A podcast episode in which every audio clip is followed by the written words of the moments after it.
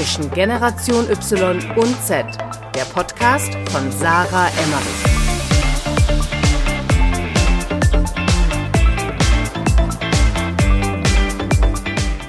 Willkommen zu einer neuen Podcast-Folge bei Zwischengeneration Y und Z. Ich bin wieder Sarah und habe vor mir im Zoom-Call sitzen den lieben Samuel Pemsel. Und wir haben tatsächlich schon eine Podcast-Folge aufgenommen, die ihr nicht gehört habt, denn letzte Woche gab es leider Probleme bei der Zoom-Aufzeichnung, weshalb wir jetzt uns nochmal zusammengefunden haben. Und ich hoffe, es wird genauso cool wie letzte Woche, denn äh, letzte Woche hat Samuel wirklich unfassbar coole Tipps mitgegeben und einen tollen Einblick gegeben in seinen eigenen Werdegang, aber eben auch ähm, in Pinterest unter anderem und die Generation Z. Samuel ist nämlich 17 Jahre jung aus Düsseldorf, ist Gründer von Sharpen Marketing und Facts, also die betreiben Marktforschung, vor allem was die Generation Z betrifft. Er hat eine fünfköpfige Gen Z-Agentur mit Sharpen Marketing und ist einer von wenigen Minderjährigen in Deutschland mit uneingeschränkter Geschäftsfähigkeit. Erstmal herzlich willkommen, Samuel. Ich freue mich, dass wir nochmal die Zeit gefunden haben und dass du sie dir auch nochmal nimmst. Ähm, ja, stell dich doch gerne nochmal in deinen eigenen Worten vor. Was machst du? Ähm, was genau machen deine Agenturen? Und ja, wir haben uns ja über LinkedIn kennengelernt eigentlich. Und ich glaube, du passt super in diesen Podcast rein. Du bist äh, ein super Generation Z-Beispiel. Herzlich willkommen. Hi Sarah, erstmal vielen lieben Dank für, das, für diese Einladung und das nette Intro. Hast schon sehr viele Informationen, wichtige Informationen vorweggenommen. Äh, einmal, ich bin 17 Jahre alt, wohne in Düsseldorf, ähm, leite eben Sharp Marketing und Facts und ähm, habe die uneingeschränkte Geschäftsfähigkeit als einer von wenigen in Deutschland. Ähm, diese befähigt mich sozusagen, dass ich, äh, obwohl ich gerade erst 17 Jahre alt bin und somit minderjährig wäre, ähm, ja, dass ich Rechnungen, Mietverträge und Co. ausstellen bzw. beantragen kann ähm, ja, und das habe ich sozusagen nach einem fast elfmonatigen Prozess vor dem Amtsgericht Düsseldorf äh, ja durchgekriegt bekommen. Ähm, ja, und jetzt habe ich sozusagen diese, äh, diese Befähigung. Ja, sehr spannend. Erzähl doch mal, was macht ihr mit äh, Sharp Marketing? Also welche Dienstleistungen bietet ihr denn genau an? Genau, also bei Sharp Marketing sind wir mittlerweile zu fünft. Ich habe Sharp Marketing gebootstrapped äh, und habe ungefähr vor eineinhalb Jahren gestartet. Ähm, ja, wir lösen Generationskonflikte und bringen Unternehmen, Marken, Organisationen äh, die Generation Z, also meine Generation, näher. Die sieht in der Praxis oftmals so aus, dass wir Workshops und Keynotes halten, ähm, aber eben auch Kampagnen oder eben auch Consulting-Projekte durchführen. Jetzt hast du ja erzählt, dass du gerade mal 17 Jahre alt bist. Ähm, wie kamst du denn mit weiß nicht, 14, 15 auf die Idee, ähm, deine eigene, also erstmal überhaupt dich selbstständig zu machen, Unternehmer zu werden, aber dann auch auch noch eine Agentur zu gründen, ähm, was ja wirklich kein Kinderspiel ist. War jetzt nicht so, dass du gesagt hast, ich habe eine Idee, die will ich unbedingt umsetzen, ich gründe ein Startup, ich suche Investoren, sondern du hast gesagt, ich baue eine Agentur auf. Wie kam das? Ja, das ist eine lustige Story, die erzähle ich in jedem Interview gerne auch mal länger, ähm, einfach weil sie sozusagen dann die ganze Story authentisch zeigt. Ähm, ich ich packe einfach mal aus. Es war ungefähr äh, vor drei, vier Jahren. Da saß ich mit meinen Eltern am Abendtisch in Italien. Ähm, und zu diesem Zeitpunkt muss man sagen, ich war in der Schule ähm, gut, ähm, aber eben nicht wirklich sehr gut. Ein Kumpel von mir, damals ein bester Kumpel, ähm, hat die siebte Klasse nicht geschafft und ist sitzen geblieben, musste davon ist dann von der Schule runtergegangen. Und äh, das war sozusagen der Auslöser für mich, ähm, ja, ich möchte irgendwas äh, gut, richtig gut können oder mich irgendwo auch verbessern. Weil zu diesem Zeitpunkt habe ich sehr, sehr viel äh, Computer gespielt, Minecraft, CSGO, alles war mal dabei. Ja, und dann haben, saß ich eben mit meinen Eltern am Abendtisch in Italien ähm, und habe äh, aus Spaß eher so zu meinen Eltern gesagt, Mama, Papa, ähm, ich möchte gerne Latein sprechen können. Und äh, das war natürlich, äh, die Reaktion von meinen Eltern war natürlich äh, etwas äh, komisch und etwas äh, mit etwas Skepsis verbunden, einfach weil ich zu dem Zeitpunkt 4 Minus in Latein stand. Mittlerweile habe ich rückwirkend mein Latinum. Ähm, ja, aber dann hat meine Mutter aus Spaß äh, das Wort Aktien ähm, ja, in den Raum geworfen. Das ist relativ naheliegend, weil mein Vater aus dem Bereich kommt. Dann habe ich mich die, die ganze Zeit mit Aktien und Co. beschäftigt und habe drei Monate später ähm, ja, meinen ersten ETF über den Namen meines Vaters gekauft aber äh, mit 13, 14 Jahren hat man noch nicht wirklich viel Geld, äh, sodass ich irgendwie überlegt habe, okay, wie kannst du jetzt Geld verdienen? Äh, also habe ich äh, zuerst mal Zeitung verteilt, habe dann verschiedene Bezirke in Düsseldorf übernommen, ähm, aber auch selbst das ist gedeckelt. Irgendwann kannst du nicht mehr arbeiten. Dann habe ich mir überlegt, okay, wie kannst du jetzt das Geld vermehren im Internet? Habe dann die verschiedensten Businessmodelle gemacht, ähm, über Nischenseiten, habe dann Nischenseiten erstellt und die bei Google hochgebracht und mit Hilfe des Amazon-Partners Geld verdient äh, und viele andere Sachen. Sachen. Ähm, aber da habe ich eben gemerkt, okay, es bringt mir nichts, äh, beziehungsweise es macht nicht wirklich Spaß, alleine vor dem PC die ganze Zeit zu sitzen und nur für sich her da zu schreiben oder zu optimieren. Und dann ähm, kam eben zu einem lustigen Zeitpunkt oder zu einem ein schöner Zufall. Eine Freundin von meiner Familie hat gefragt, du Sam, ich habe mitbekommen, du kannst Webseiten erstellen, kannst nicht auch mir eine erstellen äh, und kannst nicht auch mal helfen, äh, mir die junge Generation erklären. Also was macht die da auf den sozialen Netzwerken? Ich verstehe es nicht.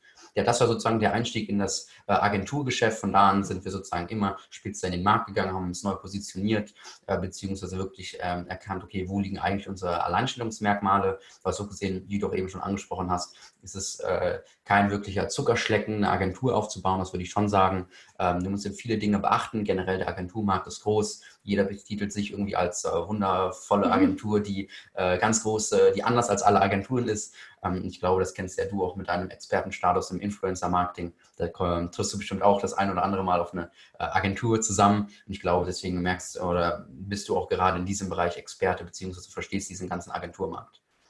Ja, voll. Also generell ist es ja leider so, gerade der Bereich Social Media, ähm, es ist einfach leider eine Disziplin, die sehr jung ist. Ähm, und nur weil man eben einen Instagram-Account erstellen kann, heißt das nicht, dass man einem Unternehmen weiterhelfen kann, gutes Marketing zu betreiben. Und das ist halt so das Ding, du musst halt Marketing verstehen, aber du musst halt eben auch die neue digitale Social Media-Welt verstehen. Und Deswegen finde ich das auch mega cool, wenn man äh, direkt aus der jungen Generation kommt und die auch anspricht. Aber ich glaube, man braucht auch es reicht nicht, ähm, aus der Generation zu kommen, sondern man braucht, wie du, halt eben auch ein hohes Marketingverständnis. Woher würdest du sagen, kommt es bei dir? Also, dass du sagst, hey, ich kann nicht nur die Generation Z verstehen, sondern ähm, ich habe halt auch ein Verständnis dafür, wie Marketing funktioniert und wie die angesprochen werden muss. Mhm. Das ist eigentlich relativ leicht zu beantworten. Sharp Marketing gab es jetzt oder gibt es in dieser Konstellation, wie wir es jetzt aufgestellt sind, mit der Positionierung, mit äh, der starken Ausrichtung auf Generation Z, gab es vor äh, einem Jahr nicht. Da waren wir eine klassische Social Media Agentur äh, und da ähm, haben wir uns sozusagen umtransformiert. Ähm, einfach aus dem Grund, ähm, der, Agent, der, Agenturmarkt ist äh, wirklich groß und es gibt auch wirklich äh, riesige, ich würde jetzt mal Haie drin oder Wale betiteln und die haben halt wirklich die ganz großen Etats beziehungsweise die ganz großen Kunden. Und ja. ähm, es lohnt sich zwar für ein kleines bis mittelständisches Unternehmen Instagram und Co. zu benutzen, aber eben ähm, der Aufwand, ihnen teilweise die sozialen Netzwerke ja, nahe zu bringen und zu erklären, okay, dann entsteht für dich ein gewisser Return on Invest. Vorher musst du aber erstmal investieren. Der Return on Invest kommt erst nach ein paar Monaten ja. oder so. Das äh, ist halt sehr aufwendig und äh, du kannst halt wirklich, ähm, es ist teilweise äh, ein bisschen nervig, den Leuten dann noch zu erklären, wie das Potenzial bei, äh, von Social Media Marketing ist. Und, und selber haben wir natürlich auch in verschiedenen Pitches gemerkt, okay, ähm, Einfach aus dem Grund, weil wir einmal einen Pitch oder zwei, äh, zwei dreimal einen Pitch verloren haben. Einfach aus dem Grund haben wir dann gemerkt, okay, wir müssen uns klarer positionieren. Ähm, wir wollen eigentlich äh, unsere Alleinstellungsmerkmale besser herausarbeiten und die besser ausspielen. Und dann war eben die äh, Positionierung äh, auf die Zielgruppe Generation relativ, relativ klar. Das heißt, ich komme eher so gesagt aus dem Marketingbereich, habe da ganz viele Bücher gelesen, äh, bin natürlich auch, äh, habe natürlich auch Mentoren und tausche, tausche mich da aus. Ähm, einfach weil dieser Erfahrungsschatz äh, beziehungsweise dieser Wissensschatz, den, den, Wissensschatz erarbeite ich mir und würde sogar sagen, dass ich den langsam habe, aber eben diese Erfahrung. Die Erfahrungen sind da auch nochmal ein großer, wichtiger Punkt. Die habe ich aufgrund meines Alters noch nicht. Das hat aber natürlich einen Vorteil, dass wir noch nicht so voreingenommen sind und äh, oftmals unkonventionelle Ideen bringen. Ja, das äh, merkt man ja leider dann oft auch, wenn man mit Agenturen eben zusammenarbeitet unter, oder Unternehmen, wo du dann eben äh, mit Leuten zu tun hast oder an der Marketing-Social-Media-Strategie arbeitest, die halt ähm, neu sein soll, aber mit Leuten arbeitest, die halt seit 20 Jahren im Marketing sind, dass sie halt leider sehr festgefahrene Glaubenssätze haben. Nochmal zurück zu einem sehr spannenden Thema, was mich natürlich interessiert ist. Du hast mir ja erzählt, dass du einer von ganz, ganz wenigen in Deutschland bist, der eine uneingeschränkte ähm, Geschäftsfähigkeit in Deutschland hat. Ähm, wie viele Leute gibt es denn da ungefähr? Also sind das 10 oder sind das 100 oder sind das 1000? Ähm, und wie kommt man dazu? Mhm. Also grundsätzlich eine offizielle Zahl gibt es nicht. Ich persönlich habe aber würde schon sehr betiteln, dass ich ein großes Jungunternehmernetzwerk habe und hier kenne ich persönlich äh, nur drei, ähm, die diese uneingeschränkte Geschäftsfähigkeit haben, ähm, zuzüglich mir. Und ähm, so gesehen ist es halt wirklich eine, ähm, ein, ein, enormer Aufwand, dass du diese uneingeschränkte Geschäftsfähigkeit bekommst. Weil im Endeffekt, äh, ich habe eben schon mal angesprochen, bei mir hat es äh, der gesamte Prozess äh, fast mehr als elf Monate gedauert. ähm, darin oder dieser umfasst ähm, Antrag beim Amtsgericht, Erlaubnis äh, oder Ermächtigung äh, deiner Vertretungsberechtigten, aber eben auch von deiner Schulleitung verschiedene Schreiben. Du musst den ganzen Businessplan mit in, besonders in Bezug auf die Risiken, die Haftungsrisiken, ähm, die Kompetenzen, äh, Erfahrungswerte und, und, und einschicken. Deswegen hat sich dieser ganze Prozess auch bei mir relativ gezogen. Äh, es ist natürlich sehr, sehr viel Bürokratie. Ähm, da, das hat den Vorteil, es gründen auch wirklich nur die jungen Unternehmer, die wirklich eine Vision haben und äh, wirklich was anpacken wollen, was umsetzen wollen. Ähm, da ist dieser Prozess relativ gut, da selektiert er sehr gut, ähm, aber eben ist es ein enormes äh, Büro bürokratisches Risiko beziehungsweise eine enorme bürokratische Aufgabe, die ganzen Daten da einschicken, die ready zu machen. Ähm, und dann wirst du irgendwann final beim Amtsgericht bei einer Rechtspflegerin äh, vorgeladen. Du musst sozusagen ihr das dein ganzes Geschäftsmodell nochmal erklären, persönlich, musst sie halt auch zeigen, du verstehst, was du da machst, du weißt, welche Risiken auf dich zukommen ähm, und generell möchte sie halt nur überprüfen, ob du sozusagen ähm, alt genug bist, auch im Kopf so weit bist, dass du ein Unternehmen führen kannst. Und je ja. nachdem, wie dieses Gespräch ähm, ja, verläuft. Das Gespräch wird protokolliert und dann kriegst du eben zwei bis drei Wochen später einen Brief. Ähm, entweder drin steht, ja, du hast die uneingeschränkte Geschäftsfähigkeit ähm, oder eben nicht. Und ich hatte ähm, das Glück oder beziehungsweise den Erfolg, dass ich diese uneingeschränkte Geschäftsfähigkeit bekommen habe. Ähm, und diese befähigt mich jetzt erstmal, ähm, dass ich eben uneingeschränkt äh, geschäftsfähig sein kann. Wie trennt sich das von deiner generellen Minderjährigkeit? So gesehen ähm, bin ich, was Sharp Marketing angeht, ähm, uneingeschränkt geschäftsfähig. Sprich, wenn ich hier Rechnungen, Verträge und Co. ausstellen muss, kann, möchte, kann ich das immer tun. Privat so gesehen, äh, wenn ich jetzt äh, in, in der Schule bin oder so, bin ich natürlich noch ein ganz normaler Jugendlicher. Ähm, aber eben es bezieht sich diese uneingeschränkte Geschäftsfähigkeit bezieht sich nur auf Sharp Marketing. Ja, sehr, sehr, sehr, sehr, sehr spannend. An Würdest du sagen, dass du mit einem unternehmerischen Gen irgendwo aufgewachsen bist oder das in dir ist quasi? Oder würdest du sagen, dass ähm, dein Werdegang, der ja jetzt kein, nicht exemplarisch auch ist, also der ist natürlich sehr ähm, herausragend, ähm, würdest du sagen, das kommt von innen so, keine Ahnung, das ist mhm. irgendwas, was in dir schon immer geschlummert hat oder was zu dir gehört. Ähm, man braucht ein unternehmerisches Gehen. Oder würdest du sagen, es hat viel mit deinen Prägungen zu tun ähm, oder wie du aufgewachsen bist oder mit der Generation Z vielleicht auch? Mhm. Ähm, grundsätzlich vorab, ich würde nicht sagen, dass man äh, wirklich ein unternehmerisches Gen braucht, aber eine Bevorzugung beziehungsweise so einen gewissen Drang dahin. Ähm, es, ähm, es, soll jetzt nicht abgehoben klingen oder so, aber ich glaube, dass ich wirklich dieses unternehmerische Gen habe. Ähm, es, fällt mir halt so gesehen, wenn ich mich mit vielen anderen äh, Unternehmern unterhalte, dann fällt es mir halt leicht, gewisse unternehmerische Züge zu erfüllen und habe da halt auch richtig Spaß dran, weil so gesehen, wie Gary Vaynerchuk schon sagt, ist es sozusagen diese, das, der, der Weg ist das Ziel äh, und ich glaube, das finde ich halt so interessant. Wenn ich das Ziel einmal erreicht habe, freue ich mich natürlich, bin mega stolz ähm, aber eben, ich freue mich direkt aufs nächste Ziel. Ich möchte halt so gesehen irgendein Problem in der Welt äh, verändern, ähm, sodass ich sozusagen final die Frage beantworten würde, ja, ich glaube, ich habe so eine gewisse äh, Richtung in das oder ein gewisses Gehen, glaube ich schon. Ähm, aber eben, ich würde nicht sagen, dass man wirklich so ein unternehmerisches Gehen braucht, damit man sagt, okay, jetzt werde ich Unternehmer. Das glaube ich nicht. Ich glaube, das kann man sich auch anlernen ähm, und ich glaube, dass dieses Gehen entwickelt sich auch weiter. Ja, verstehe. Du hast vorhin jetzt schon gesagt, äh, eine Agentur zu führen und aufzubauen ist kein Zuckerschlecken. Jetzt gibt es natürlich ähm, in unserer Gesellschaft, ich glaube, es hat sich in den letzten fünf Jahren, finde ich, ziemlich stark, seit Instagram halt so ist, wie es ist, ähm, entwickelt. Dieses, man sieht halt andauernd, bei anderen läuft es so gut und das Leben ist so toll bei allen anderen und es ist so einfach, erfolgreich zu werden. Und es gibt ja auch ganz viele Leute, die sagen dir, hey, du musst nur niemals aufgeben, dann wirst du erfolgreich ist ja auch irgendwo was dran, ähm, sehe ich ja auch irgendwo so. Generell, ähm, wie gesagt, also bei mir war es auch lange so, noch vor zwei, drei Jahren, ich habe mir mal angeguckt, was macht er, was macht er, wow, wie können die an so einem Punkt sein und ich nicht. Ähm, wie siehst du das? Also würdest du sagen, so dieses, dass jeder selbstständig, dass jeder Influencer werden will, dass jeder ähm, frei, freiheitlich leben will, so ähm, also ich sage immer, Unternehmer sein, selbstständig sein, Influencer sein ist nicht für jeden was. Und ähm, es gibt viele Leute, die kommen tausendmal besser damit klar und sind tausendmal happier und äh, zufriedener ähm, in einem Job, wo sie beispielsweise Sicherheit finden oder in einer klaren Aufgabe, in der sie Sicherheit finden. Du musst halt diese finden, also diese Aufgabe oder dieses Unternehmen oder diesen Job, mit dem du glücklich bist. So, wie siehst du so diese Instagram-Welt, die sich aufgebaut hat und dieses so schnell erfolgreich werden und dass jeder, der auch jung ist, ich meine, wenn man jetzt auf dich guckt, ähm, sicherlich auch manchmal, wenn man auf mich guckt, denkt man sich, wow, hätte ich auch gern oder wie, so klingt jetzt irgendwie doof, aber du weißt, was ich meine. So, ja. da steckt ja nichts dahinter, reiche Eltern, was auch immer. Ähm, ja, wie, wie stehst du dazu? Also einmal muss ich natürlich sagen, dass sich äh, diese Welt differenzieren würde von dieser in äh, Anführungszeichen Real Entrepreneur Welt. Ähm, ja. Das habe ich selber gemerkt. Ähm, ähm, ich selber bin natürlich auch auf Instagram unterwegs, noch, noch lange nicht so groß äh, wie du oder mit deiner Reichweite, ähm, aber da dokumentiere ich natürlich auch so ein bisschen ähm, meinen Weg bzw. meine Erfolge, aber auch oftmals Misserfolge. Ähm, und ich glaube, das ist so, zeigt halt auch so eine gewisse Authentizität. Ähm, und ich finde es halt einfach fake, wenn jemand jetzt sagt, okay, er hat nur gute Erfolge und so.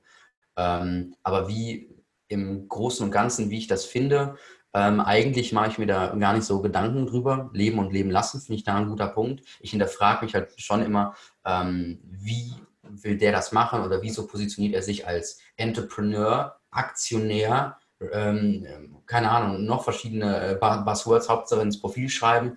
Und äh, da mache ich mir ehrlich gesagt gar keine Gedanken. Mittlerweile habe ich halt gemerkt, ich fokussiere mich lieber auf mich, weil eben der Punkt, den du schon angesprochen hast, ich bin ein äh, Mensch und das würde ich auch als meine größte Schwäche betiteln. Ich bin äh, sehr ungeduldig also sehr ungeduldig. Es ist zwar long-term sehr gut, einfach weil die Aufgaben schneller umgesetzt werden. Die Vision wird vorgezogen. Ähm, es soll halt einfach schneller was umgesetzt werden.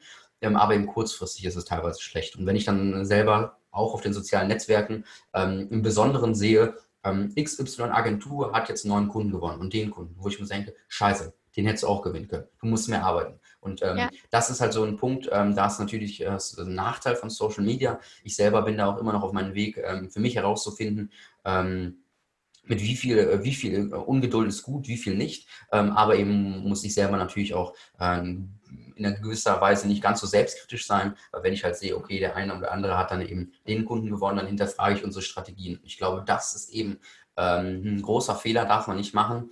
und da würde ich jetzt sozusagen diese Brücke ziehen oder ähm, aufbauen zu diesen ganzen Motivationssprüchen. Ich glaube halt wirklich, dass teilweise dieses Kopf nach unten und wirklich nur machen äh, weitaus besser ist, als wirklich Gedanken machen, was macht jetzt links und rechts ähm, die Menschen neben dir. Muss man, glaube ich, auch machen, damit man so eine gewisse Motivation bzw. so einen ähm, Sichtrahmen bekommt, damit man weiß, okay, du stehst da, die anderen sind da. Ähm, aber im Endeffekt ähm, würde ich empfehlen, wirklich, dass man nicht mehr so oft äh, auf die Konkurrenz guckt. Kannst du uns ein Beispiel geben, ähm, wie das aussieht, wenn ihr jetzt einen Kunden habt, den ihr zur Generation Z beispielsweise beratet, berät? Mhm. Ja. ähm, ja. Ähm, wie sieht das aus? Was ist das für ein Kunde und wie geht ihr daran?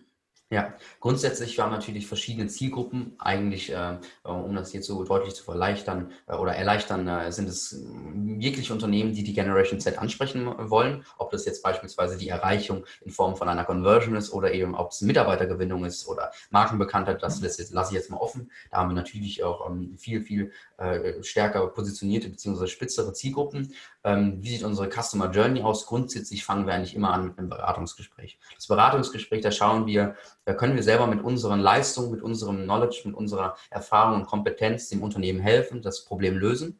Ähm, und da schauen wir halt wirklich an, okay, ähm, wo sind denn eigentlich die Problempunkte? Weil oftmals merken wir, okay, äh, da ist sich beispielsweise über die Unternehmensstrategie noch gar nicht sicher oder so. Dann wissen wir halt, okay, äh, eine Kooperation bzw. eine Zusammenarbeit wäre nicht wirklich sinnvoll. Im Endeffekt wollen wir halt wirklich immer Bestleistung ab, ähm, ja, abliefern und immer ein bisschen overdelivern, sodass wir halt in diesem Beratungsgespräch schauen, ob man zusammenkommen kann dann starten wir eigentlich meistens äh, mit einem Workshops oder einer, einem äh, Workshop oder einer Keynote, einfach um hier sozusagen diesen Erfahrungs- bzw. Wissensschatz auf ein gemeinsames Level zu heben, damit eben ähm, unsere Kunden dann eben ein gewisse, ähm, gewisses Basiswissen haben und die Zielgruppe erstmal verstehen. Und dann gehen wir ähm, meistens noch in ein Projekt, also Consulting-Projekt oder aber eine Kampagne und begleiten sie hier bei der Kampagneneinstellung, bei der Umsetzung oder eben aber bei den Beratungsprojekten. Ja, sehr spannend. Ähm, wir wollen auch ein bisschen über Zahlen sprechen. Ähm, ich muss aber nicht antworten, du kannst mir was Vages sagen, aber was kann denn jetzt eine Agentur wie du oder deine äh, dafür verlangen, ähm, in ein Unternehmen reinzugehen und so einen Workshop äh, zu halten über Generation Z beispielsweise, wo man ja ganzheitlich die Marketingstrategie oder das Unternehmen voranbringt? Ja, also Workshops sind da wirklich unterschiedlich. Ähm, ich will jetzt einfach mal einen Rahmen nennen, äh, zwischen 1500 Euro und 5000 Euro netto. So würde ich das mal da betiteln. Es kommt halt hier wirklich auf den Rahmen an. Ich finde Zahlen nennen immer schwierig. Wir ähm, passen unsere Pakete immer individuell unseren Kunden an.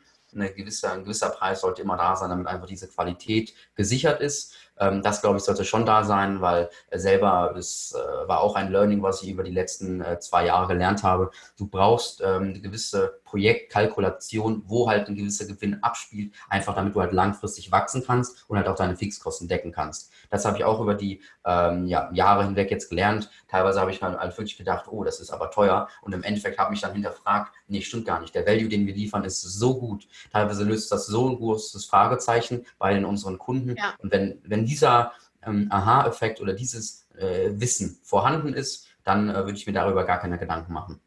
Ja, sehr guter Punkt. Ähm, wie ist das mit deinem persönlichen Umfeld? Also äh, du bist 17, ähm, du hast offensichtlich kein Problem, dich im geschäftlichen ähm, Umfeld wohlzufühlen und äh, auch durchzusetzen. Vielleicht kurze Frage nochmal ähm, vorher. Ähm, hattest du jemals ein Problem damit, ähm, quasi mit deinem Alter nicht ernst genommen zu werden oder sonst was? Das werde ich oftmals gefragt. Ja, auch hier antworte ich immer. Ich habe mir ehrlich gesagt nie darüber Gedanken gemacht. Das ist auch heute noch so. Es gibt selbstverständlich die Leute, die denken, äh, ja, mach erstmal dein Abitur, geh erstmal studieren und dann kannst du mir ein bisschen was erzählen. Ja. Ähm, aber um ehrlich zu sein, okay, ähm, diese Ansicht ähm, verstehe ich, akzeptiere ich, äh, nehme ich mir aber nicht zu Herzen und im Endeffekt sind es auch nicht unsere Zielgruppen. Jeder unserer Kunden nimmt nicht, nimmt uns wahr ähm, und auch ernst. Ähm, und wäre diese, diese Informationen nicht gegeben wären, würden wir auch niemals eine Kooperation eingehen um äh, so gesehen die Frage zu beantworten. Nein, darüber habe ich mir nie Gedanken gemacht. Ich glaube, das kennst du auch. Ähm, ich glaube, du selektierst da auch. Äh, du bist ja auch jung, ähm, hast eine gewisse große Expertise in einem Bereich. Und äh, die Kunden, die man eigentlich haben will, die schätzen deine Expertise, die wissen sozusagen, dass dein Alter eigentlich ein starker USP ist. Klar, der passt nicht immer, ähm, aber dann sind die meisten schon, ähm, kommen auf dich zu mit sehr, sehr großem Staunen und ähm, sind eigentlich auch sehr auf die Zusammenarbeit gespannt. Ja, definitiv. Und wie sieht dein persönliches Umfeld aus? Also ähm, du gehst ja noch, gehst du noch zur Schule? Ja, ja. ich schreibe jetzt in ein äh, paar Monaten mein Abitur. ähm, ja. Wie wird das da so wahrgenommen und wie ist das für dich so zwischen beiden Welten? Weil ich meine, wenn ich jetzt auf mich gucke, ich bin so in meiner Agenturwelt und Marketing und Influencer-Blase drin, äh, seit mindestens zwei Jahren. Ähm, wie gehst du damit um? Also für mich mhm. wäre es unvorstellbar, jetzt nochmal zur Schule zu gehen. Ja, ja, äh, ist, ist, es für mich auch ein bisschen. Ich habe nur noch ein paar Monate, dann schreibe ich mein Abitur. Ähm, grundsätzlich, wie nehmen Mitschüler und Mitschülerinnen das auf, was ich mache? Ähm, zu Beginn war natürlich erstmal ähm, ja, sehr großes, äh, große Fragezeichen bei meinen Mitschülern vorhanden und die haben dann natürlich gesagt, ach Sammy, was machst du da? Äh, hör mal lieber auf, geh mal lieber mit uns saufen oder sowas in die Richtung, muss man ja leider auch sagen. Ich bin jetzt in der 11. Klasse, komme jetzt in die 12. Klasse. Da ist natürlich dieses äh, Alkohol bzw. Feiern gehen natürlich deutlich interessanter. Hier muss man dazu sagen, äh, bevor jetzt hier ähm, jemand eingrätscht, ähm, ich entscheide mich jedes Mal neu dagegen. Das heißt, ich äh, verbiete mir nichts, also wenn ich feiern gehen möchte, gehe ich feiern, aber ich habe als so gesehen das Bedürfnis dafür nicht. Äh, bei mir ist sozusagen das Bedürfnis, wenn ich einfach am Schreibtisch sitzen kann, richtig schöne To-Dos abarbeiten, das ist sozusagen mein Feiern. Da habe ich wirklich Spaß dran. Das ist für teilweise viele unbegreiflich. Ich habe aber richtig Spaß dran. Klar, auch ich habe Aufgaben, wo ich mir so denke, na, darauf habe ich jetzt keine Lust. Die müssen aber auch gemacht werden.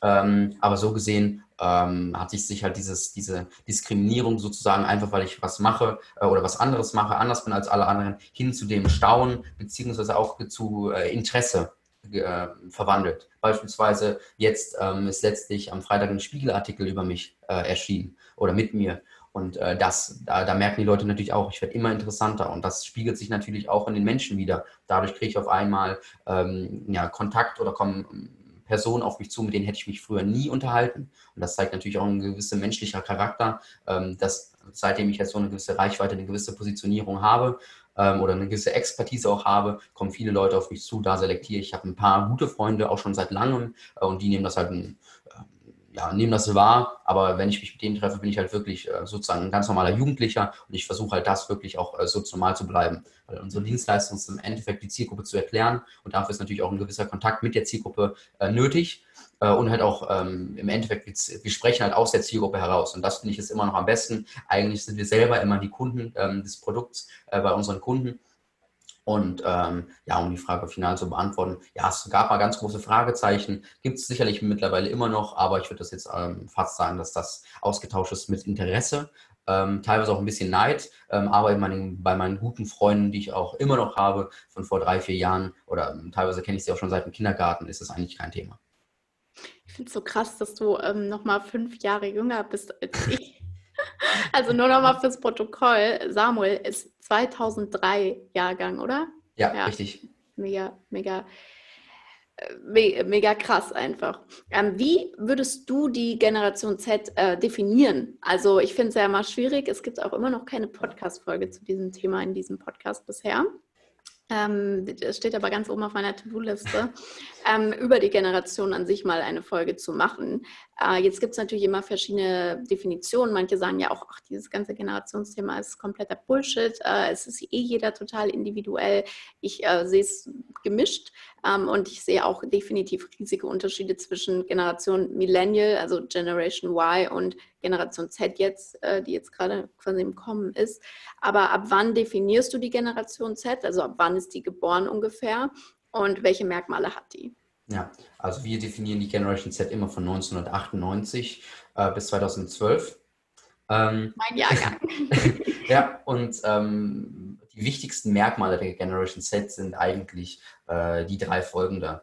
Ähm, einmal, die Generation Z ist es immer gewohnt, Instant Feedback zu bekommen. Das heißt, sie macht eine Aufgabe, kommt sofort Feedback. Das siehst du in jeglichen Spielen, die verpacken das wirklich gut, oder in jeglichen, ähm, keine Ahnung, Abläufen, die automatis automatisierte Abläufe.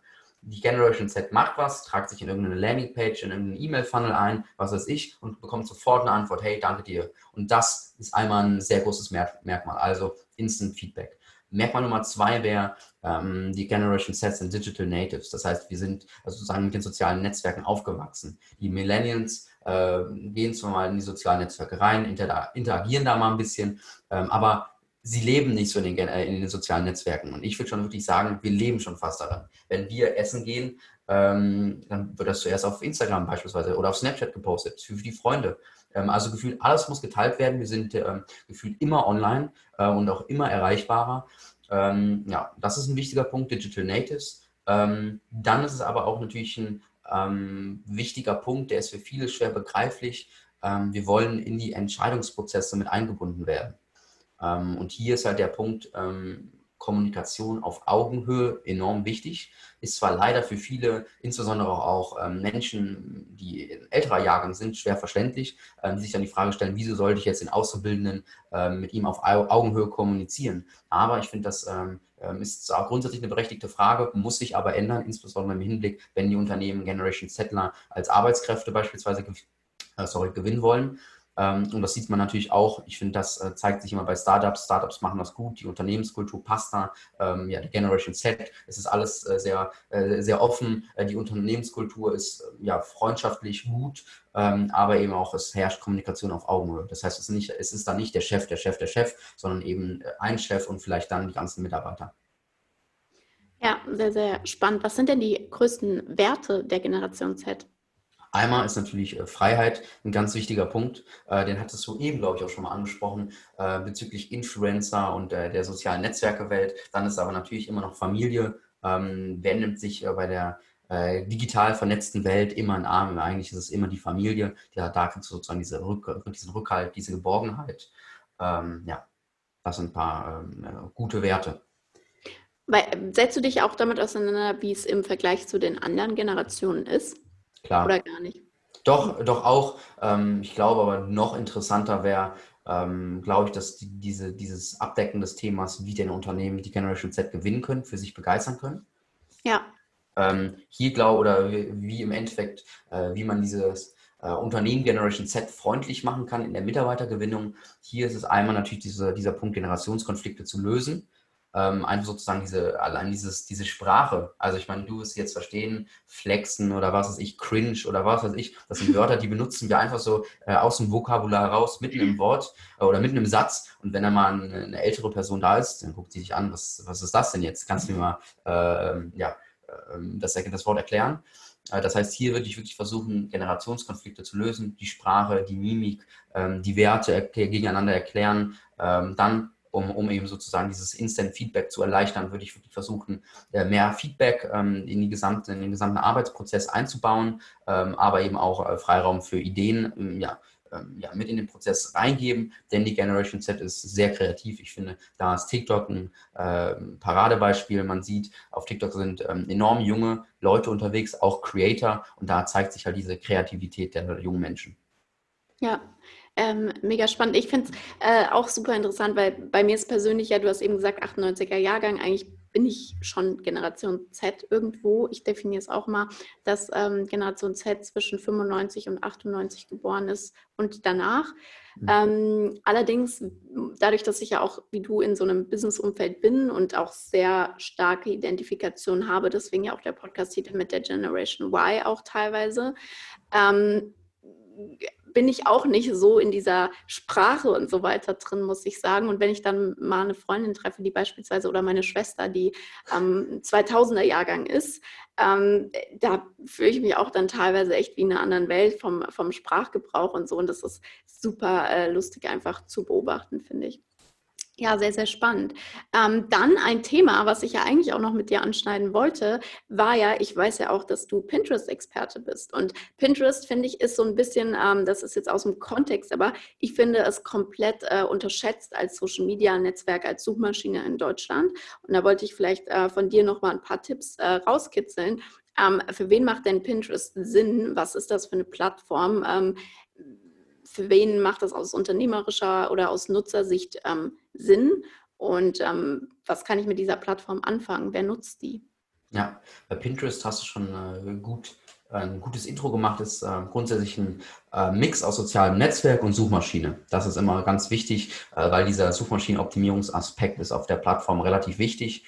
Ähm, dann, ähm, genau wie du auch angesprochen hast, ich würde Pinterest auch als unterschätzt ähm, betiteln, einfach auf den Grund, ähm, äh, weil es halt nicht so interessant ist oder von diesem Hype her wie TikTok. Bei TikTok kannst du halt über Nacht ganz viel Reichweite gewinnen. Das ist bei ähm, Pinterest ähnlich, aber es ist halt, äh, ja, finde ich ein bisschen sehr stark unterschätzt. Äh, um die Frage zu beantworten, für welche Unternehmen es sich wirklich lohnt. Ähm, einmal natürlich ganz klar Online-Shops ähm, die halt irgendein oder generell Unternehmen, die online irgendeine Möglichkeit, Möglichkeit haben, den Traffic, der durch die äh, Pinterest-Maßnahmen entsteht, zu konvertieren, sprich durch einen Lead-Magnet, also, also, so ein Freebie ähm, oder aber durch einen ähm, E-Mail-Funnel oder was weiß ich. Hauptsache, man kann diesen Traffic konvertieren. Ansonsten äh, wird der Return on Invest äh, durch Pinterest schwer, äh, es sei denn, es ist eine Markenbekanntheitskampagne, dann ist es okay. Ähm, das heißt, ähm, einmal Online-Shops, dann aber eben auch vor allem Unternehmen aus diesem Handmade-Bereich oder generell ähm, ja, Produkte, die sich sehr stark am Frauenmarkt ob, ähm, ja, richten. Denn ähm, im Dezember 2019 waren 69 Prozent ähm, der Pinterest-Nutzer weiblich. Und okay. äh, Deswegen ist so eine gewisse äh, weibliche Ausrichtung ähm, wichtig. Ähm, zwar ändert sich das gerade immer von der Zielgruppenverteilung her, aber es ist immer noch eine starke ähm, weibliche Orientierung in der äh, Zielgruppenverteilung da. Ja, sehr spannend. Aber du hast ja eben schon gesagt, auch bei der Zielgruppe, ich glaube, die Pinterest-Zielgruppe ist auch ein bisschen älter, also 25 plus, Generation Y dann eher. Ähm, für wen ist das denn interessant? Als, also du hast eben gesagt, für Leute, die Frauen ansprechen und so weiter und so fort. Aber hast du mal so ein Paradebeispiel vielleicht auch, was ihr beraten habt oder umgesetzt habt ähm, im Bereich Pinterest, ähm, was man da machen kann? Mhm. Hier ist ein Paradebeispiel wahrscheinlich äh, unsere eine Kampagne von uns. Das war ein ähm, oder er ist immer noch unser Kunde, ähm, ein Unternehmen aus der Tierbranche. Äh, hier konnten wir in 90 Tagen mehr als 1,41 Millionen Impressionen über die Plattform Pinterest generieren, wodurch halt mehr als 40.000 qualifizierte Webseitennutzer und Nutzerinnen entstanden sind. Das ist, glaube ich, eine Paradekampagne von uns. Hier, ähm, das war ein Unternehmen aus, der, aus dem Tierbereich und äh, ja, ja, cool, sehr spannend. Und was habt ihr dann genau gemacht? Also ähm, auch um das nochmal zu verstehen, was macht man auf Pinterest? Man äh, pinnt ja auf Pinwände quasi Content hin. Ähm, aber habt ihr dann Werbeanzeigen geschaltet auf Pinterest oder habt ihr dann auch organisch quasi Pins erstellt? Ja. Sowohl als auch. Also ist hier wieder ein gewisser Marketing-Mix. Man muss schauen, okay, ähm, die Pinterest-Ads sind äh, in Deutschland jetzt seit kurzem freigeschaltet hier ähm, und haben eben noch ähm, im Vergleich äh, zu Instagram oder Facebook enorme günstige CPCs. Ähm, das heißt, hier kann man sich äh, sehr günstig äh, Traffic einkaufen. Oftmals empfehlen wir sogar über Pinterest, sofern die Zielgruppe dort vorhanden ist, Traffic einzukaufen und dann mit Hilfe eines Retargeting-Pixels von Instagram oder Facebook ähm, dann eben eine Retargeting-Kampagne zu schalten auf Instagram äh, oder Facebook. Ähm, aber eben dieser Ads-Bereich ist natürlich interessant. Viel interessanter ist unserer Meinung aber natürlich der organische Bereich. einfach aus dem Grund, es ist halt ein Mix aus sozialem Netzwerk und Suchmaschine. Du kannst mit Suchmaschinenoptimierung bei Pinterest enorm viel machen. Und eben es ist halt, ähm, man muss sich immer klar machen, wieso sind ähm, Menschen auf Pinterest? Sie wollen inspiriert werden, sie wollen ein Problem gelöst bekommen. Ähm, und wenn man sie diesen Standpunkt verstanden hat, kann man allein sehr viel machen. Beispielsweise bei dem besagten äh, Kunden ähm, aus der Hundebranche hatten wir, der macht Content Marketing. Den Content Marketing kannst du auch auf Pinterest bespielen. Ähm, hier gibt es nämlich so gesehen zwei äh, Pinterest-Pin-Formate. Das sind einmal sozusagen Content-Pins. Das heißt, hier pinnst du ähm, ja einen Beitrag an, der auf irgendeinen Blogbeitrag teasert. Sprich, ähm, da hatten wir eine Kampagne gemacht oder da hatten wir einen Beitrag, warum riecht ein Hund am Po? Äh, da hatten wir äh, verschiedenes äh, Wording verwendet, äh, den organisch gepinnt und der hat eben im, über zehn Monate hinweg 40.000 ähm, ähm, Webseiten-Nutzer und Nutzerinnen, daraus sind eben die resultiert. Ähm, und dann gibt es eben so Inspiration. Inspirationspins, da ist es sehr interessant, einfach wenn beispielsweise ein, ein, Unternehmen, was halt irgendwie Inspiration bieten kann, sprich Möbelhaus, äh, Küchen, Küchenunternehmen oder irgendwas aus dem Bereich, wo man halt äh, Inspiration bieten kann, sehr gut punkten. Ja, cool. Zurück zur Generation Z. Deiner Pinterest-Exkurs, zurück zur Generation Z. Ähm, weil für mich ist es super spannend. Ich setze mich ja jeden Tag auch mit den verschiedenen Social-Media-Plattformen auseinander. Ähm, was würdest du sagen, sind die Top 3 Social Media Plattformen in welcher Reihenfolge der Generation Z? Mhm. Der Generation Z, Nummer 1 TikTok, Nummer 2 Instagram. Ich lasse jetzt mal YouTube bewusst aus und Nummer 3 Snapchat. Ja, hätte ich genauso gesagt. Du lässt YouTube äh, außen vor. Ähm, ich, ich würde YouTube auch eher so als Suchmaschine betiteln, ähm, weil so gesehen, wenn ich auf YouTube unterwegs bin, gebe ich wirklich proaktiv äh, irgendwas ein, irgendeine Doku oder irgendwie sowas in die Richtung, wenn ich ein Problem habe, beispielsweise, äh, keine Ahnung, wie, wie bügele ich oder so, sowas würde ich dann da bei YouTube eingeben. Ja, wobei ja auch ähm, super viele YouTuber, also Influencer irgendwo auch super erfolgreich sind. Auch wahrscheinlich in der Zielgruppe. Ja, was vielleicht auch noch sehr interessant ist, ähm, Twitch. Twitch würde ich ja. sozusagen auch ähm, sozusagen als äh, kleinen Underdog äh, verfassen. Äh, auch für die Generation Z hier ist aber natürlich so eine kleine Gaming-Szene. Hier kannst du explizit diese Gaming-Szene erreichen und ähm, die ist ja nochmal sozusagen eine, äh, eine besondere Art der, oder, oder eine besondere Form der Generation Z.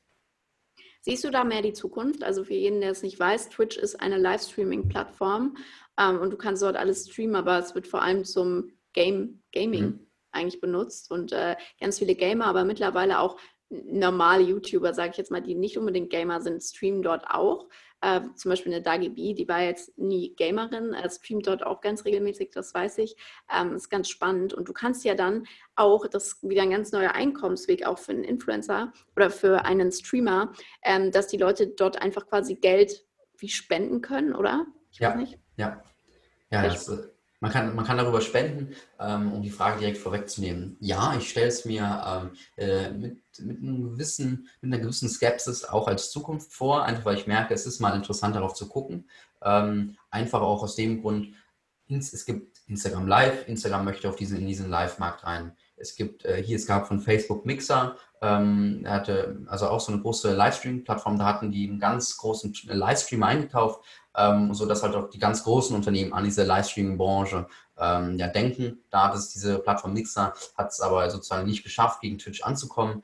Ähm, aber eben auch, ich generell finde ich halt so eine gewisse Livestream-Bewegung. Es gibt Instagram Live, es gibt TikTok Live, es gibt Facebook Live. Ich glaube halt, dass es sich ganz ähm, ähm, viel in diese Live-Bewegung richtet. Man kann ja auch Livestreams von unterwegs aus machen, übers Handy. Das hat ja hier der äh, Knossi, der YouTuber und äh, Twitch-Livestreamer ähm, oder Influencer auch gemacht. Ähm, und ähm, um hier halt auch wieder ein Praxisbeispiel zu nennen, Twitch ist halt auch sehr interessant. Hier ähm, hatte Knossi und verschiedene andere Influencer hatten ja diesen Angel-Livestream oder das Angelcamp. Ich glaube, äh, vielleicht hast du es mitbekommen. Ja. Und, zu Spitzenzeiten hatten die mehr als 310.000 ähm, Zuschauer. 310.000 Menschen diesen Livestream äh, angucken. Also das ist krass. Ja. Das ist echt crazy, das Community. Ja. Es ist halt wirklich das, also würdest du sagen, das neue Fernsehen? Hm. Schaut die Generation Z überhaupt noch Fernsehen? Also ich würde schon sagen, dass die Generation Z schon noch Fernsehen schaut, aber ganz, ganz inaktiv. Also, ähm, also vielleicht, wenn es eine gute Serie ist, dann ja, aber ich, allein so Konkur oder so Riesen wie Netflix, Amazon Prime und so haben, glaube ich, das Fernsehen äh, komplett auseinandergenommen.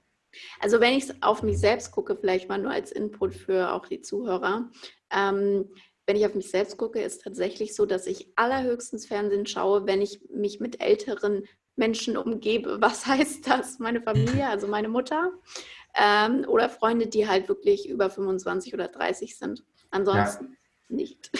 Ja. Ich habe keinen Fernseher. Wir haben nicht mal einen Fernseher, meine Mitbewohnerin und ich. Ja. Das, das, zeigt halt auch so ein bisschen gewisse diese Bewegung, diese Unabhängigkeit, diese Freiheit. Wir können halt so gesehen Netflix von überall aus gucken und beim Fernseher halt äh, zwar auch mit TV Now jetzt und so, aber ähm, ja. Ja, es ist äh, echt ähm, spannend, wie sich alles entwickelt hat. Wie bleibst du denn up to date? Also wo bekommst du deine Neuigkeiten her und wo bekommst du vielleicht auch Education her? Mhm.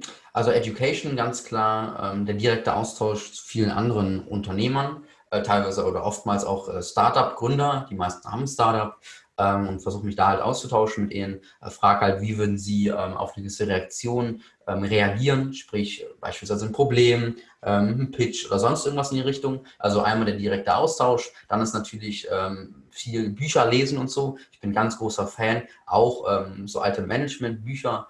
Ähm, ich lese jetzt gerade äh, vom Dr., äh, Professor Dr. Friedmund Malik Führen, Leisten, Leben. Das hat der Moritz Neuhaus mir empfohlen. Vielleicht, äh, vielleicht kennst du ihn auch.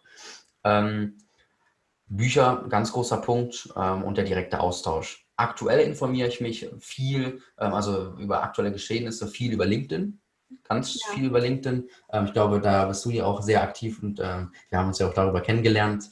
Ähm, LinkedIn ist halt ein Netzwerk, wird, glaube ich, von vielen immer noch unterschätzt. Ja. Ähm, einfach auf dem Hinblick, beispielsweise, ich hatte jetzt ähm, LinkedIn-Beitrag ähm, verfasst über diesen Spiegelartikel und dieser besagte LinkedIn-Artikel hat jetzt 58.000 Ansichten. 58.000 qualifizierte Ansichten. Ich finde das so krass. Ich finde es auch krass. Also ich sage es auch immer, ähm, weil ich hatte ja auch ein paar Beiträge, die, wo die jetzt 200.000 Ansichten haben. Und ich sage halt immer auch zu Leuten, wenn ich denen das erzähle, die immer noch nicht begreifen, auch in meinem Business-Umfeld von Leuten, von denen ich sehr viele halte, wo ich sagen würde, die sind viel weiter als ich, die nicht begreifen, welche Power bei LinkedIn drin steckt.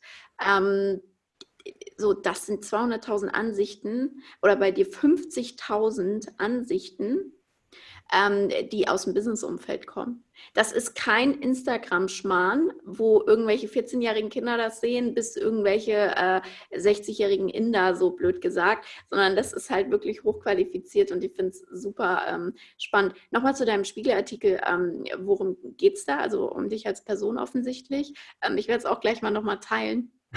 Ähm, aber ähm, wie kam das dazu? Wie sind die auf dich zugekommen? Einmal ist es natürlich so, ähm, ich habe eine Nachricht von einem Spiegelredakteur, liebe Grüße hier an der Stelle an den Flo, äh, bekommen, ähm, dass der Spiegel eben eine Rubrik hat, Junges führen, wie gehen eben junge Leute als Chef sein um? Und da wurden eben ähm, da wurden verschiedene Leute gefragt und unter anderem auch ich, da die, die erste Kolumne sozusagen und habe da eben meine Sicht beleuchtet, wie eben bei uns bei Sharp Marketing die Unternehmenskultur ist. Aber dann war es natürlich auch ein bisschen naheliegend, über meine uneingeschränkte Geschäftsfähigkeit zu sprechen, über meinen Schlafkonsum und ähm, ja, ja, laut dem Spiegelartikel schläft Samuel nur 4 Stunden 49, also unbedingt mal durchlesen. Ich werde ihn auch hier verlinken in die Show Notes, den äh, Spiegelartikel. Ja, boah, ich äh, könnte ewig lange mit dir weiterquatschen und ich könnte dir sehr, sehr, sehr viele Fragen stellen über die Generation Z, vor allem, weil ich sie ja selber super faszinierend finde und das ganze Generationsthema ähm, super spannend finde. Was mich jetzt noch interessieren würde, auch für die Zuhörer, ähm, wenn ich jetzt jung bin, sehr jung, ähm, vielleicht auch nicht mal so jung wie du, aber vielleicht auch schon ein bisschen älter und trotzdem noch jung, ähm, was, welche Fragen sollte ich mir stellen, bevor ich wirklich gründe? Hm. Erstmal ein ganz wichtiger Punkt, welches Problem möchte ich lösen? Ja. Das ist ein wichtiger Punkt, ähm, weil so gesehen, du erstellst ein Produkt oder eine Leistung oder eine Dienstleistung niemals für dich, sondern immer für andere. Und dann muss auch, müssen auch andere ein gewisses Problem haben. Weil wenn du nur irgendein ähm, Produkt oder eine Leistung anbietest und es halt kein, kein wirkliches Problem löst, dann wirst du damit nicht wirklich weiterkommen. Das heißt, du musst dir so die Fragestellung stellen, äh, von wegen, dass halt irgendein Problem dabei rauskommt. Das wäre eine Frage. Dann eben aber auch, ähm, ob du wirklich dafür brennst. Also dann würde ich so eine Frage stellen, wie würdest du auch freitagsabends um 23 Uhr äh, mit einem Lächeln am PC sitzen können und E-Mails beantworten können? Das wäre, glaube ich, noch eine Frage, weil im Endeffekt muss es irgendwie Spaß machen. Ähm, so gesehen, klar, es, gibt, äh, es wird sehr, sehr viele Durststrecken geben, aber im Großen und Ganzen macht Unternehmertum sehr, sehr viel Spaß. Ein Unternehmen aufzubauen, finde ich, wie halt so ein äh, ja, ein Game sozusagen und kommst immer auf ein neues Level, äh, du wirst immer größer und du lernst halt einfach enorm viel und das halt macht meiner Meinung nach mega viel Spaß. Kein Spiel äh, der Welt kann dies ersetzen. Ähm, und deswegen würde ich wirklich empfehlen, dass du wirklich die Leidenschaft findest äh, und halt auch, dass du wirklich ein Problem löst. Und dann ist eigentlich ganz viel nur umsetzen, äh, umsetzen, umsetzen, Learning by Doing und halt wirklich hungrig zu sein. Sehr cool. Die Schlussfrage kennst du jetzt schon, weil wir ja diese Folge theoretisch schon mal aufgenommen haben. Ich hoffe übrigens, falls dir was einfällt, was wir letztes Mal besprochen haben, was wir jetzt vergessen haben, dann haust gerne noch raus. Nee, ich glaube, wir, haben, glaub, wir haben echt einen guten, äh, einen guten Übergang gemacht. ähm, und zwar wärst du lieber 20 Jahre früher oder 20 Jahre später geboren? Ja. Ich, also du wärst äh, eigentlich noch nicht geboren, wenn du 20 ja. Jahre später geboren werden würdest, ja. Ähm, ich sage jetzt mal fairerweise die Antwort vom letzten Mal, die würde ich auch immer noch so äh, nennen. Ähm, ich wäre lieber in 20 Jahren geboren, also ähm, in 20 Jahren, einfach aus dem 2000, Grund. Ja. 23. Ja, einfach aus dem Grund, ähm, ich, ich glaube, diese äh, Digitalisierung oder gibt uns so große Vorteile. Selber, um jetzt sozusagen das wieder auf mich zu überziehen. Hier finde ich auch nochmal LinkedIn enorm krass. Du kannst, kommst mit Leuten in Kontakt, mit denen würdest du niemals in Kontakt bekommen. Die Digitalisierung eröffnet uns Möglichkeiten, ähm, die es früher niemals gab. Und beispielsweise auch, äh, das ist ein, Punkt, den ich eigentlich immer im direkten Austausch nenne, ähm, oder diesen Vorteil, den gab es früher nicht. Du bist erstens digital vernetzt, du kannst von jetzt auf gleich gefühlt mit jemandem aus China reden. Und zweitens eben, du kannst mit ähm, Persönlichkeiten in Kontakt treten, du hätte dir es niemals ausmalen können. Weil eine Person ist irgendwie immer erreichbar. Wenn es eine E-Mail-Adresse, also wenn es eine E-Mail ist, eine LinkedIn-Privatnachricht, eine Instagram-Privatnachricht, eine Twitter-Nachricht, irgendwie, und wenn es auch nur ein Brief ist, irgendwie ist die Person durch die Digitalisierung immer noch erreichbar. Ich glaube, das kannst du auch bestätigen mit deiner Expertise. Definitiv. Also äh, den Tipp fand ich letztes Mal schon total toll und finde ihn immer noch total toll. Und ich finde es auch ähm, immer wieder schade eigentlich, wie wenige von uns das Potenzial dahinter erkennen, ähm, wie einfach es heutzutage ist, viele Menschen zu erreichen, aber eben auch die richtigen Menschen zu erreichen. Ja. Definitiv. Sehr cool, Samuel. Ich freue mich sehr über diese Podcast-Folge. Es hat super viel Spaß gemacht beim letzten Mal und auch beim diesem Mal. Ähm, ich freue mich schon, äh, wenn, oder ich freue mich über jeden, der sich es jetzt gerade angehört hat. Ähm, ich freue mich auf das Feedback zu dieser Folge. Ich denke, man konnte sehr viel mitnehmen über die Generation Z selbst. Und ähm, auch dein Werdegang ist natürlich super inspirierend. Ähm, wenn ihr Samuel kontaktieren äh, wollt, dann würde ich mal sagen, dann macht ihr das am besten über LinkedIn. Äh, falls ihr kein LinkedIn habt, dann macht euch LinkedIn, denn es lohnt sich definitiv. Äh, ansonsten findet man dich aber auch bei Instagram, oder?